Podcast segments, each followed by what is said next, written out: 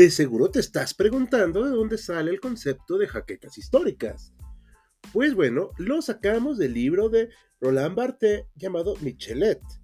En él nos explica que el cuerpo entero de Michelet es producto sorprendente de su propia creación, y él establece una especie de simbiosis sorprendente entre el historiador y la historia. Las náuseas, los vértigos y las opresiones no solo proceden de las estaciones y de los climas, los provoca el propio horror a la historia contada. Michelet tiene jaquecas históricas. Bienvenido al podcast de HC Historia Contemporánea.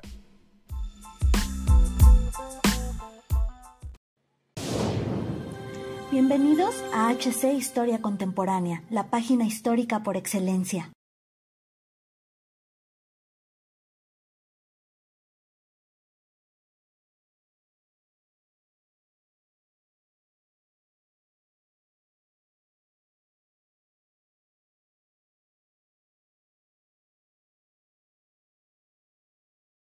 La Edad Media esos mil años que separan a los hombres modernos de aquella añorada época clásica, mil años que han sido tachados de bárbaros, salvajes, ignorantes y oscuros, pero que al mismo tiempo han sido reconocidos como una de las épocas con mayor florecimiento cultural para Occidente, en la cual nacieron muchas de nuestras instituciones, costumbres, prácticas y creencias. Si fue algo positivo o negativo, es algo que no discutiremos, pero lo que sí haremos es vislumbrar el contexto en el que surgió una de las figuras más estudiadas, reconocidas y trascendentes de aquella época. Así es, nos referimos a Carlo Magno. Bienvenidos historiadores a una nueva entrega de Historia Oscura y hoy iremos a la Edad Media para hablar del origen del Imperio Carolingio, así que viajen con nosotros a este pasado ya muy lejano y veamos de dónde surge la histórica figura de Carlo Magno. Sin duda alguna, los primeros tres siglos de la Edad Media fueron una época convulsa. Los habitantes de lo que hoy conocemos como Europa Occidental trataban de recuperarse de las invasiones llevadas a cabo por los pueblos germanos, los cuales traían consigo una extrema pobreza, hambruna, enfermedades y violencia en prácticamente cada territorio fronterizo. Los reinos no estaban bien delimitados y sus respectivos monarcas llevaban a cabo guerras de manera frecuente para tratar de acrecentar sus dominios o en algunos casos defenderlos. Por si fuera poco, es justo en este contexto cuando la expansión islámica comienza a incursionar en territorios europeos. El Islam nació en la península arábiga y se difundió rápidamente a través de la figura de Mahoma, un hombre cuya infancia fue considerablemente difícil, pero que contaba con un gran liderazgo y mucha visión. Durante su vida, logró enseñar los fundamentos de la religión islámica a un increíble número de seguidores, estos hombres, antes de formar parte de aquella religión, se dedicaron a ser caravaneros y pertenecían a pequeños cultos locales, por lo que su sociedad se basaba en la conformación de pequeños grupos aislados, los cuales tenían a sus propios dioses locales y cierta autonomía. No obstante, todo cambió cuando abrazaron las enseñanzas de Mahoma, pues ahora tenían creencias que los unían y les daban un sentido de pertenencia a algo más grande. Durante este tiempo, se islamizaron las ciudades de Medina y la Meca y un poco más adelante, a través de las figuras de los califas, se conquistó la ciudad de Damasco, prácticamente todo el norte de África y, por supuesto, la península ibérica.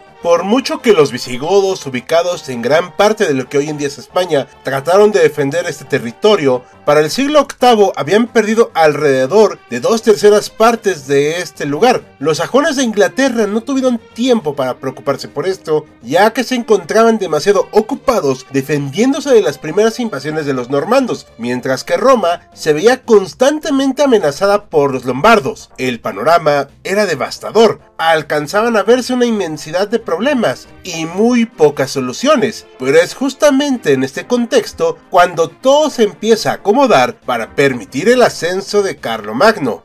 Una vez que hemos visto cómo era esta situación, podemos enfocarnos en el territorio del Reino Franco, el cual surgió tras la caída del Imperio Romano de Occidente, cuando cada uno de los pueblos germanos buscó tierras donde instalarse y consolidar sus propias comunidades. Los francos se asentaron en la antigua región de la Galia y se dice que el primero de sus líderes fue el legendario Merodeo, quien participó activamente en la guerra en contra de Atila y fundó su propia dinastía, la de los merovingios. Es destacable que los primeros de ellos influyeron de manera decisiva en la consolidación del reino franco y en sus vínculos con el occidente. Posiblemente el más destacado de todos ellos fue Clodoveo, y es que en un primer momento los francos habían conservado sus antiguas creencias, no habían sido cristianizados y por lo tanto se mantenían fieles al culto odinista. Sin embargo, fue Clodoveo el primero en bautizarse y abrazar la religión cristiana. Si bien los merovingios comenzaron siendo grandes líderes militares y reyes reconocidos, paulatinamente descuidaron sus deberes y preferían dedicarse a otras actividades que poco tenían que ver con el bienestar de su pueblo, como banquetes y cacería. De esta manera,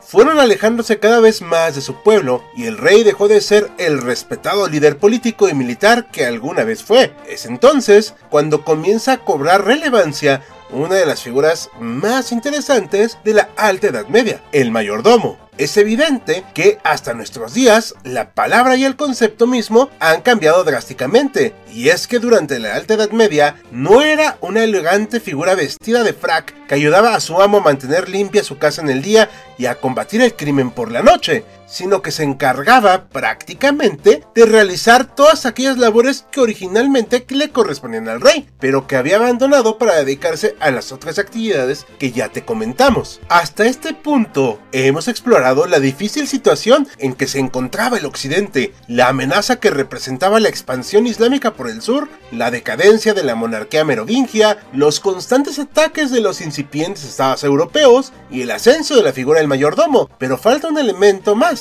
y este último es nada más y nada menos que el papado. Poco tiempo antes de que la familia de Carlomagno accediera al trono, la supremacía del obispo de Roma había sido definida, lo cual dotaba al papa de una mayor autoridad que cualquier otra cabeza de la iglesia. De esta manera, las decisiones que tomara el sumo pontífice eran en extremo relevantes y podía influir en cada uno de los reinos católicos en caso de requerirse. No es de extrañar que los intereses del Papa fueran defender la fe católica, obvio, tanto de amenazas físicas como ideológicas. Esto quiere decir que aún existían pueblos germanos que no habían abrazado esta fe, por lo que continuamente amenazaban por atacar de manera violenta, pero al mismo tiempo la iglesia debía cuidarse de algunas ideas que no coincidían con el canon establecido, es decir, las llamadas herejías, y por si fuera poco, se buscaba al mismo tiempo favorecer la evangelización de tierras distantes, para lo cual los misioneros en tierras extranjeras jugaban un papel primordial. Ahora bien, una vez revisado cada uno de estos agentes, podemos pasar al momento clave que desenvuelven los acontecimientos. Para el año 732 después de Cristo, el emir Abderrahman buscó que los dominios islámicos dejaran de limitarse a la península ibérica y comandó a sus tropas para cruzar los Pirineos y adentrarse en territorio del reino franco. Carlos Martel, el mayordomo de aquella época, se encargó de liderar al ejército franco para frenar a los invasores islámicos antes de que fuera demasiado tarde. El 10 de octubre de ese año, ambas fuerzas chocaron y el el resultado fue una aplastante victoria para las tropas comandadas por Carlos Martel, quien se volvió ampliamente reconocido por alcanzar la victoria junto con los cristianos en la ya muy conocida batalla de Poitiers. Por supuesto, existían personas con rangos políticos más altos que Martel, pero de manera fáctica era él quien ostentaba el mayor poder e influencia dentro del reino franco, cosa que no pasó desapercibida por el Papa. El sumo pontífice Gregorio II, habiendo notado estos logros, le encomendó que apoyara a San Bonifacio, quien en aquella época se encontraba realizando la importante misión de evangelizar el territorio que hoy en día conocemos como Alemania. Evidentemente, la empresa no parecía sencilla y el misionero necesitaba toda la ayuda posible, razón por la cual el Papa lo puso bajo el cuidado del nuevo héroe de la cristiandad. Poco tiempo después, el mismo Papa se vio amenazado por una fuerza externa, los lombardos que se acercaban peligrosamente hacia la Santa Sede y era evidente que sus intenciones eran bastante desfavorables para el sumo pontífice, quien, viendo el peligro, buscó ayuda inmediatamente. El imperio bizantino no estaba muy interesado en apoyarlo y lo abandonó a su suerte, razón por la cual, una vez más, el sumo pontífice recurrió al reino franco para solicitar ayuda. En un primer momento, Carlos Martel no parecía muy convencido de hacerlo, posiblemente debido a que los lombardos eran un potencial aliado en caso de enfrentarse a los musulmanes. Sin embargo, terminó por acceder y defendió la cabeza de la iglesia de esta nueva amenaza, con lo cual se vio muy favorecido. Para este momento, Carlos Martel y sus descendientes son considerados defensores de la cristiandad, favorecedores de la evangelización, aliados papales y líderes militares altamente capacitados. Era solamente cuestión de tiempo para que el antiguo rey merovingio cuya relevancia era prácticamente nula, terminara siendo depuesto por el mayordomo y el papado, tras lo cual el hijo de Carlos Martel terminó convirtiéndose en el rey de los francos. Su nombre era Pipino, y aunque sus logros como líder de aquel reino fueron considerables, fueron opacados por los de su hijo, el siguiente en la línea sucesoria y conocido hasta nuestros días como Carlomagno. ¿Creen que fue importante el imperio carolingio conocían acerca de su origen? Déjenos sus respuestas en la zona de comentarios. Y con estas preguntas terminamos un capítulo más de Historia Oscura, en espera que haya sido de su agrado e interés. Como cada video, agradecemos a nuestros mecenas de Patreon como Félix Calero, así como los de YouTube, Sergio Lugo y Francisco González. Recuerda que puedes unirte a ellos y apoyar al canal mediante las acciones que ya conoces en Patreon, YouTube y nuestras demás redes. Sin nada más que añadir, yo soy Hal, con un guion de Maximiliano Larrañaga, despidiéndose con la promesa de verlos pronto en otro evento de gran importancia.